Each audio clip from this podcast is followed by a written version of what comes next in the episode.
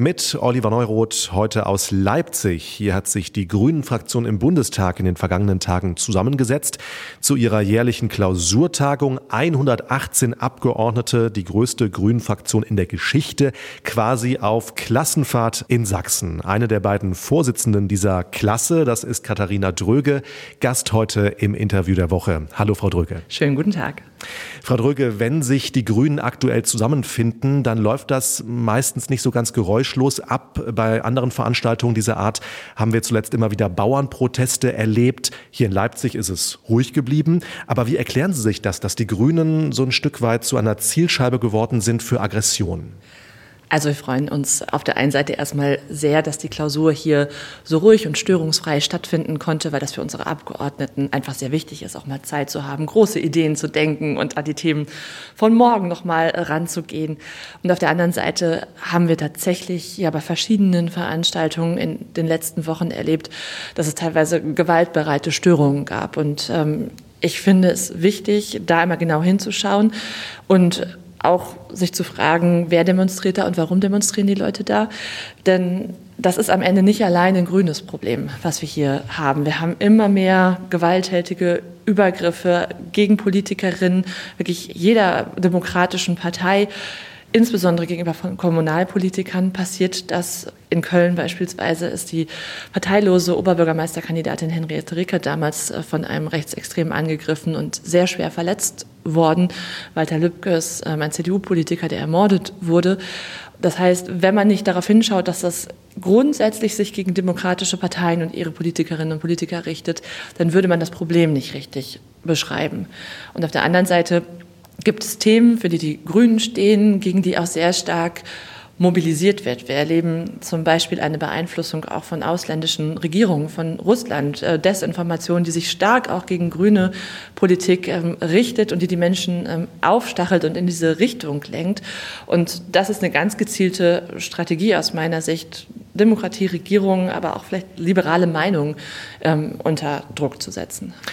Dass die Grünen gerade viel aushalten müssen, das war ja auch Thema hier auf der Klausurtagung. Welche Schlüsse zieht die Fraktion denn aus den Ereignissen der vergangenen Wochen? Wie wollen sich die Grünen auf den Gegenwind einstellen? Also auf der einen Seite, wenn man das grundsätzliche Problem betrachtet, dann erleben wir eine Zunahme von Verschwörungsideologien und Falschinformationen im Netz und dagegen muss vorgegangen werden. Denn wenn die Menschen am Ende nicht mehr wissen, welcher Informationen sollen sie vertrauen, dann vertrauen sie am Ende gar keiner Information mehr. Und das ist wirklich schlecht für die Demokratie.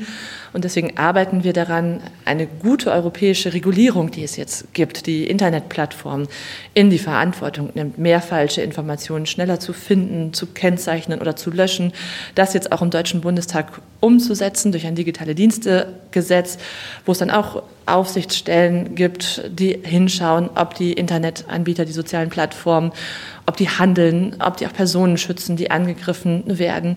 Und davon versprechen wir uns sehr viel, dass wir erstmal wieder mehr Fakten und weniger falsche Informationen im Internet haben. Das Zweite, was wir brauchen, ganz dringend, ist ein Demokratiefördergesetz. Das hängt jetzt schon sehr lange in den parlamentarischen Beratungen, weil wir die FDP noch nicht überzeugen konnten, zuzustimmen. Das unterstützt genau die Verbände und Vereine vor Ort, die Demokratiearbeit machen und die mit den Leuten richtig echt reden und Aufklärungsarbeit leisten. Das sind aus meiner Sicht sehr wichtige Schritte auf der einen Seite. Und wir Grünen haben uns natürlich gefragt, wie gehen wir damit um, dass in einer Zeit, vieler Krisen, wo die Leute viele Veränderungen erleben, dann zusätzliche Veränderungen, die entstehen, wenn man sich darauf vorbereitet, die Wirtschaft klimaneutral aufzustellen, die Leute gut mitzunehmen. Und da ist es aus unserer Sicht wichtig, eine starke, aktive Wirtschaftspolitik zu machen und eine Sozialpolitik, die Leute wirklich in ihrem Alltag und in ihrer Lebensrealität sieht und abholt. Jetzt haben Sie gerade das Thema Internetregulierung angesprochen. Das hat ja auch Ihr Stellvertreter als Fraktionschef Konstantin von Notz hier in Leipzig äh, zum Thema gemacht. Er ist dafür, dass Plattformen wie TikTok und Telegram stärker reguliert werden. Ich war da etwas überrascht, weil die Grünen sich in den vergangenen Jahren ja doch als Partei immer präsentiert haben, die wenig staatliche Kontrolle oder Einfluss auf solche Social-Media-Plattformen ausüben wollte. Äh, warum jetzt diese neue Haltung? Also wir haben immer eine differenzierte Haltung gehabt. Meine Kollegin Renate Kühners, die sehr oft betroffen war, zum Beispiel von Hassnachrichten, hat sich da immer wieder auch für eingesetzt, dass es da mehr Schutz und Unterstützung für die Betroffenen gibt. Und wir haben auch gesagt, dass es natürlich, die Meinungsfreiheit muss geschützt werden und auch die sozialen Plattformen müssen ein Ort weiterhin bleiben der Meinungsfreiheit, das ist wichtig für die Demokratie, aber diese Bedrohung und Zerstörung der Demokratie durch bewusste Falschinformationen, die auf der anderen Seite muss reguliert werden. Und deswegen haben wir uns auf europäischer Ebene, sowohl als deutsche Grüne als auch als europäische Grüne, sehr dafür eingesetzt, dass der sogenannte Digital Services Act beschlossen wird, der jetzt auch in Kraft getreten ist im Februar, der dann genauso eine europäische Aufsichtsstelle schafft und mehr Kontrolle vorsieht für die ähm, sozialen Plattformen und ähm, die europäische Ebene hat jetzt zum Beispiel angekündigt, ein Jugendschutzverfahren gegen TikTok ähm, einzuleiten und da genau hinzuschauen. Und das finde ich richtig, weil auch da beispielsweise die Bundeszentrale für politische Bildung davor warnt, dass über TikTok gerade eine ähm, unverhältnismäßige, gefährliche Beeinflussung von Kindern und Jugendlichen passiert. Und ähm, da müssen wir unsere Kinder natürlich schützen so EU-Regulierungen, gut, die kommen ja oft nicht ganz so schnell in Gange, wenn wir jetzt in den letzten Jahren mal auf vergleichbare Fälle schauen. Glauben Sie denn wirklich, dass das funktionieren kann? Weil ja diese Konzerne, TikTok, Telegram, die sitzen ja oft im nicht-europäischen Ausland. Welche Macht hat denn da Brüssel oder hat Deutschland also tatsächlich ist unsere Macht größer, als man so im ersten Gedanken vermuten würde. Ich äh, selber habe jahrelang Wirtschaftspolitik gemacht und da ist dann zum Beispiel das Kartellrecht ein ganz scharfes Schwert, um unverhältnismäßige Macht von Internetkonzernen zu begrenzen. Und da haben mir jahrelang auch die Leute gesagt, das kann die Europäische Union nicht ähm, alleine. Das ähm, sind globale Konzerne, die werden sich dem Zugriff entziehen.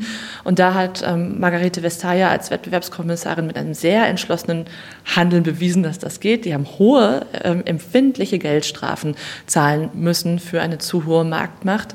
Und dasselbe sieht jetzt die Regulierung auch für den Schutz gegen Falschinformationen im Internet vor. Das heißt, wenn die Konzerne nicht hinschauen und nicht prüfen, dann können sie auch Geldstrafen bekommen. Und das ist das, was Unternehmen am Ende dann schon interessiert, wie teuer es wird. Aber diese Entscheidung, das ist Fake News und das ist was Richtiges sozusagen oder das ist qualitativ hochwertiger Inhalt und der nicht, läge dann diese Entscheidung bei den Konzernen, also bei TikTok oder Telegram? Oder wäre das eine neutrale Stelle, die dann noch geschaffen werden müsste für diese ja, Einschätzung, was ist eigentlich problematisch? Also es gibt ja jetzt schon Verfahren, die auf der einen Seite beispielsweise eine Prüfung von Inhalten vorsehen und dann einen Kommentar darunter stellen und sagen, wir haben hier eine Faktenkontrolle gemacht und diese Aussage nach seriöser Recherche trifft so nicht zu. Dann können die Nutzer einfach ähm, entscheiden, glaube ich jetzt dem, was oben steht oder glaube ich der Faktenkontrolle. Dann hat man zumindest schon mal zwei alternative Möglichkeiten. Und das andere ist, bei wirklich krassen und verhetzenden Inhalten gibt es auch jetzt schon Verpflichtungen zu löschen, damit da nicht auch teilweise für die Leute verletzende Behauptungen aufgestellt werden, rechtsradikale Inhalte gepostet werden. Und natürlich können diejenigen, die dieses Video ähm, dann hochladen, dagegen auch Beschwerde ähm, einreichen. Und dann wird das auch kontrolliert. Aber in der Regel sind diese Inhalte auch so eindeutig, dass man da auch wenig Chancen hat, dann damit ähm, einen Erfolg zu bekommen.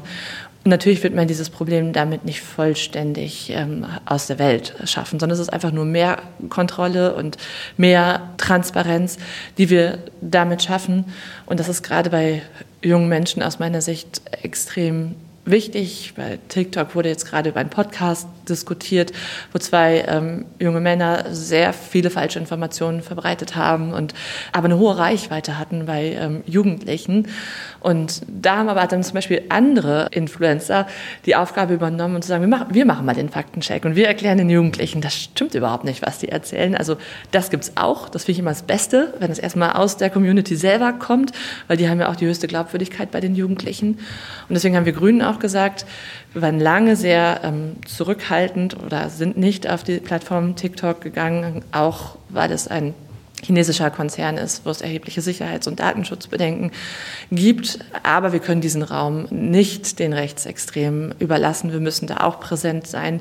Diese Entscheidung haben wir jetzt getroffen, um dort auch die jungen Menschen mit unserer Perspektive zu erreichen. Und dann sind viele Jugendliche eigentlich schon so kritisch und aufgeklärt, wenn sie sagen, ich habe zwei Sachen, ich frage mal mich selbst, ist das eigentlich wirklich sinnvoll? Kann ich das wirklich glauben? Also das ist ja der erste Schritt, den wir wieder erreichen wollen. Die Grünen-Fraktion hat hier in Leipzig auch für einen Deutschland-Investitionsfonds gestimmt. Ein Programm, in dem viele Milliarden Euro stecken sollen mit dem Deutschland wieder zu einem Land werden soll, das einfach funktioniert. Das waren Ihre Worte hier äh, in Leipzig, Frau Dröge. Doch was ich in dem Programm nicht finde, das sind wirklich konkrete Zahlen. Also wie viel Geld stellen Sie sich genau vor, sollten in diesem Fonds stecken?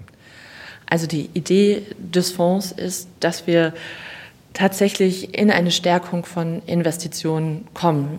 Alleine auf Ebene der Kommunen gibt es einen Investitionsbedarf für Schulgebäude in Höhe von 50 Milliarden Euro. Und ähm, ich finde, das ist einfach ein sehr, sehr schlechtes Zeichen an unsere Kinder und Jugendlichen, dass wir sie an den Ort schicken, wo sie Bildung fürs Leben lernen sollen, sich vorbereiten sollen aufs Leben und dann regnet es durchs Dach. So, ne, was ist das für ein Signal an unsere Kinder und Jugendlichen? Aber die Kommunen haben eine sehr schwierige Situation, schaffen die Investitionen oft nicht und das erleben wir überall. Straßen mit Schlaglöchern, Autobahnbrücken, die zusammenbrechen, Bahnstrecken, die stillgelegt wurden, Internet, was nicht ordentlich funktioniert im ländlichen Raum. Und es ist ja eigentlich nicht akzeptabel, dass ein reiches Land wie dieses sich so eine kaputte Infrastruktur erlaubt. Deswegen wollen wir gemeinsam mit Ländern und Kommunen investieren. Und wir haben jetzt ganz bewusst nicht die eine Zahl nach vorne gestellt, weil wir gesagt haben, wir laden ein. Wir wollen mit den äh, Ministerpräsidenten auch der CDU ins Gespräch kommen, weil am Ende geht das Ganze nur über eine Modernisierung unserer Schuldenregeln. Und für diese Grundgesetzänderung braucht man die CDU an Bord. Und dann finde ich es immer nicht so sinnvoll, wenn man ins Gespräch kommen will, dass man schon sagt, und wir haben aber das perfekte Konzept, nur so wird es gehen, dann ist es ja kein Gespräch mehr, sondern einschließt du dich mir an. Und das wird nichts aus meiner Sicht. Es gibt aber viele wissenschaftliche Institute, die gerechnet haben und die unterschiedliche Bedarfe auch angenommen haben. Und die sagen, wenn man sich für einen Zeitraum von 10 oder 20 Jahren den Investitionsbedarf in Deutschland anguckt, dann sind das mehrere hundert Milliarden, über die wir da sprechen. Und darum muss es dann aber gehen, in den politischen Gesprächen, wie viel sind denn die Bundesländer beispielsweise bereit zu unterstützen? Mit Milliardenbeträgen ist es ja so eine Sache aktuell. Der Finanzminister sagt, er habe kaum Spielräume, mehr Geld zu bewilligen. Sowieso neue Schulden sind mit Christian Lindner und der FDP ja eher schwierig zu machen.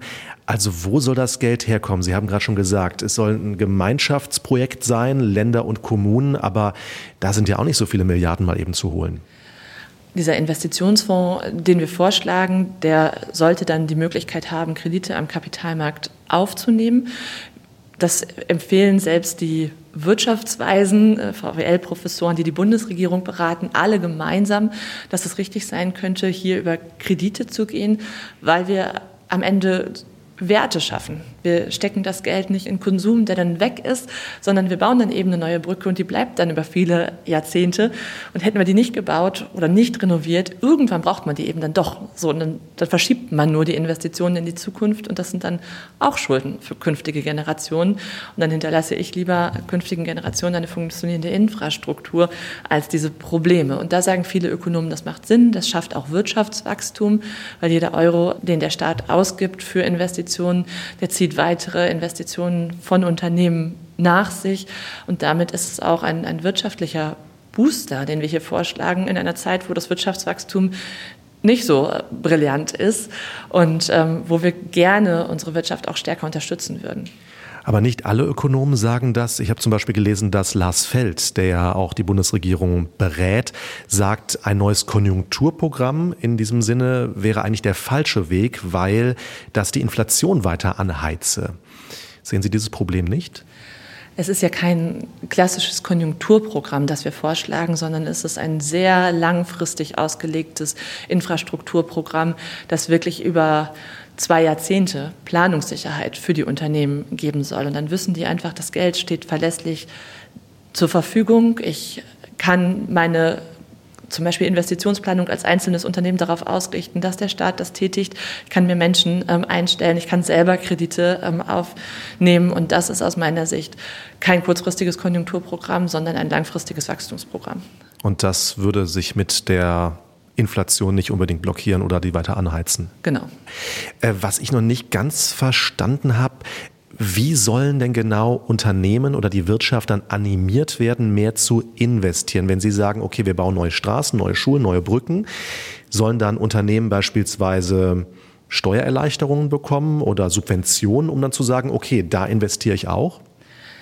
Also das eine ist der direkte Effekt von staatlichen Investitionen, wenn zum Beispiel äh, das Bundesland Nordrhein-Westfalen, aus dem ich komme, sich entscheidet, Autobahnbrücken, die wirklich in einem schwierigen Zustand äh, mittlerweile sind und ständig gesperrt werden äh, müssen für den Autoverkehr, hier schneller voranzugehen, mehr Geld in die Hand zu nehmen, dann sind das natürlich Aufträge ähm, für Unternehmen und die stellen Leute ein, die kriegen höhere Löhne, die geben das Geld auch wieder aus. Also das hat schon mal einen positiven Effekt. Und auf der anderen Seite diskutieren wir aber auch in der Bundesregierung darüber, den Vorschlag hat Robert Habeck Christian Lindner gemacht, nochmal Steuervergünstigungen auch mit äh, vorzunehmen. Und das Vorbild sind hier ähm, die USA, die in ihrem Inflation Reduction Act ganz gezielt Klimazukunftstechnologien mit Steuervergünstigungen ausgestattet haben. Und wir als Grüne können uns vorstellen, wir nennen das ähm, Klimainvestitionsprämie, so etwas in der Art auch in Deutschland mit einzuführen und damit die Unternehmen genau anzureizen, in die richtigen Dinge zu investieren. Wir haben ja eben schon kurz gesprochen über die Bauernproteste, über den Gegenwind, den die Grünen gerade erleben. Andererseits sind die Umfragewerte ja gar nicht so schlecht. Also wenn wir jetzt schauen, wie SPD und FDP dastehen, die haben jetzt im Vergleich zum Wahlergebnis 2021 sehr viel verloren in Umfragen. Die Grünen sind da sagen wir, einigermaßen stabil oder müssen nicht mit so vielen Einbußen rechnen, wenn jetzt Wahl wäre. Das liegt ja unter anderem an den vielen Stammwählern, die die Grünen haben. Äh, können Sie da tatsächlich entspannt sein im Sinne von die Stammwähler, die verzeihen der Partei so mehr oder weniger alles? Oder wie sicher ist so ein Polster? Also tatsächlich liegen wir in den Umfragen ungefähr ähm, auf dem Niveau der letzten Bundestagswahl. Und wenn man diese Menschen jetzt schon als grüne Stammwähler bezeichnet, dann haben wir einen Riesensprung geschafft als Grüne, weil das war das beste Ergebnis, was wir bei dieser Bundestagswahl erreicht haben, jemals in unserer Geschichte.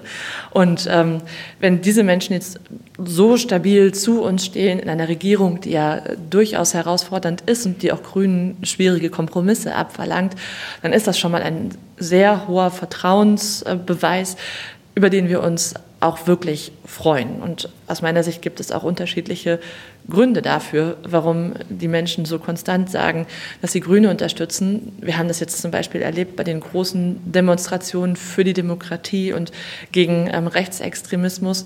In derselben Zeit hatten wir eine wahnsinnige Eintrittswelle bei den Grünen. Tausende Menschen, die zu uns gekommen sind und gesagt haben, jetzt wollen wir bei euch mitmachen, weil wir sehen in euch die Partei, die da sehr klar für steht, die Demokratie zu verteidigen. Und das andere sind Zukunftsthemen wie der Erhalt unseres Planeten, wo ähm, die Menschen sagen, okay, da kämpft ihr am klarsten und am überzeugendsten für und wir wissen, ihr müsst auch manchmal Kompromisse machen, aber wir vertrauen euch da. Und trotzdem haben wir natürlich den Anspruch, wer hätte das nicht, ähm, auch noch stärker werden zu wollen bei der nächsten Bundestagswahl. Deswegen haben wir ganz bewusst jetzt bei dieser Klausur in Leipzig auch gesagt, wir machen den Menschen nicht alleine in unseren Kernthemen wie Klimaschutz ein Angebot, sondern wir sehen ganz konkret, wie ihr Lebensalltag aussieht, dass in den Großstädten die Menschen sich ihre Wohnungen nicht mehr leisten können, weshalb wir aus unserer Sicht über Mietpreisbremsenverlängerung reden müssen. Und wir wissen, dass da, wo zum Beispiel der CO2-Preis zu mehr Klimaschutz führen soll, gleichzeitig ein sozialer Ausgleich notwendig ist. Und deswegen drängen wir so sehr darauf, dass das sogenannte Klimageld endlich ausgezahlt wird, was die Einnahmen aus dem CO2-Preis dann eins zu eins an die Menschen in diesem Land zurückgeben würde. Ich könnte mir vorstellen, dass das ja eine ganz wie soll man sagen, kuriose Situation für die Grünen gerade ist, über die wir sprechen. Also einerseits sind die Umfragewerte gut, es gibt viele Stammwähler, dann haben wir diese Proteste auf der anderen Seite. Also so ein bisschen was ganz Positives und was ganz Negatives auf einen Schlag. Ähm, was macht das mit Ihrer Partei? Das sorgt doch wahrscheinlich auch in der Fraktion für, für Nachdenken zumindest. Also die harten Proteste, die wir natürlich auch erleben, haben aus meiner Sicht schon etwas mit einer Polarisierung der Debatte auch zwischen den demokratischen Parteien ähm, in den letzten Wochen und Monaten zu tun. Die CDU beispielsweise hat sich im letzten Sommer so aufgestellt, Friedrich Merz, ähm, Markus Söder, die gesagt haben, die Grünen sind auf einmal unser Hauptgegner geworden, wo wir im ersten Moment gedacht haben, so bitte, nicht die AfD, was ist los mit euch? Und zum Zweiten, wir regieren doch in vielen Bundesländern miteinander. So, ähm, da hat noch keiner uns gesagt, dass das jetzt nicht eine gute Sache ist. Die haben aber wahrscheinlich aus wahltaktischen Gründen sich entschieden, da Feindbilder zu zeichnen, die überhaupt nicht zutreffen. Also zum Beispiel Friedrich Merz redet hundertmal mehr über das Gendern als ich, weil er irgendwie die ganze Zeit versucht, den Leuten einzureden, dass das das Thema wäre, was die Grünen gerade total beschäftigt. Und ich habe immer irgendwann mal gesagt, sie haben eine Fixierung mit diesem Thema. Ich weiß gar nicht, was sie da machen. So, aber damit versuchen die ähm, ein Stück weit so eine Ablehnung ähm, gegen Grüne, äh, gegen ein vermeintliches Bild, wofür Grüne stünden, zu erzeugen, für eine Selbstvergewisserung von sich selbst, glaube ich. Wo wir jetzt eben bei Umfragewerten waren, einige Politologen bringen es ja so auf den Punkt, die Grünen seien eine Großstadtpartei, also haben gute Wahlergebnisse in größeren Städten, in Unistädten vor allem, aber eben Probleme auf dem Land. Was können Sie da tun, um ja, das Land wieder mehr zu erreichen? Also in meinem Heimatbundesland Nordrhein-Westfalen haben wir mehr grüne BürgermeisterInnen in kleineren und mittleren Städten als in den Großstädten. So, deswegen möchte ich erstmal diesem Eindruck ähm, widersprechen, dass die Grünen nicht auch im ländlichen Raum sehr erfolgreich sein können. Und gleichzeitig erleben wir natürlich, dass es größere Gebiete im ländlichen Raum gibt, wo wir uns noch deutlich stärkeren Zuspruch wünschen würden. Und auch da ist immer wieder so passiert, dass es im politischen Wettbewerb diese Zuschreibung gab. Die Grünen sind eine Großstadtpartei, wo wir denken, so, nee, wir machen doch den ganzen Tag Politik im ländlichen Raum. Aber wenn man das den Leuten auch 27 Mal sagt, dann bleibt das irgendwie auch hängen. Und deswegen haben wir schon im letzten Sommer als Fraktionsvorstand gesagt, wir machen eine eigene Offensive für den ländlichen Raum. Wir machen nochmal Vorschläge, die sich explizit an strukturschwächere Regionen auch richten, weil der ländliche Raum ist ja sehr, sehr unterschiedlich. Es gibt ja gar nicht den einen ländlichen Raum. Es gibt Gebiete, die nah an den Ballungszentren sind, wo Leute mit hohem Einkommen, mit super Infrastruktur, ähm, mit Vollbeschäftigung ähm, sind. Und dann gibt es die anderen weit weg, wo es größere Probleme gibt. Und genau die nochmal in den Blick zu nehmen, da auch stärker präsent zu sein. Ich habe das im letzten Sommer bei meiner Sommertour auch gemacht. Da bin ich insbesondere in Mecklenburg-Vorpommern sehr stark in ländlichere Räume gegangen und darüber zu reden, wie schaffen wir hier mehr Infrastruktur, mehr die Leute auch zu unterstützen, die wieder Gemeinwesen stärken wollen. Da waren junge Leute, die einen Jugendclub gegründet haben und gesagt haben, ne, das macht den äh, Ortskern wieder lebenswerter, das bringt auch junge Leute dazu, hier zu bleiben. Da gibt es dann Bundesförderprogramme, die das unterstützen. Oder eben, dass wir sagen, wir wissen, dass bei euch ein Problem ist, dass die Krankenhäuser drohen zu schließen. Deswegen setzen wir uns auf Bundesebene dafür ein, die Krankenhausfinanzierung zu verbessern, dass Hebammen fehlen in der Region, dass der Bus nicht kommt. Das alles stärker in den Fokus zu nehmen und zu sagen, und dafür stehen wir, da ganz konkret für euch vor Ort Verbesserungen hinzukriegen.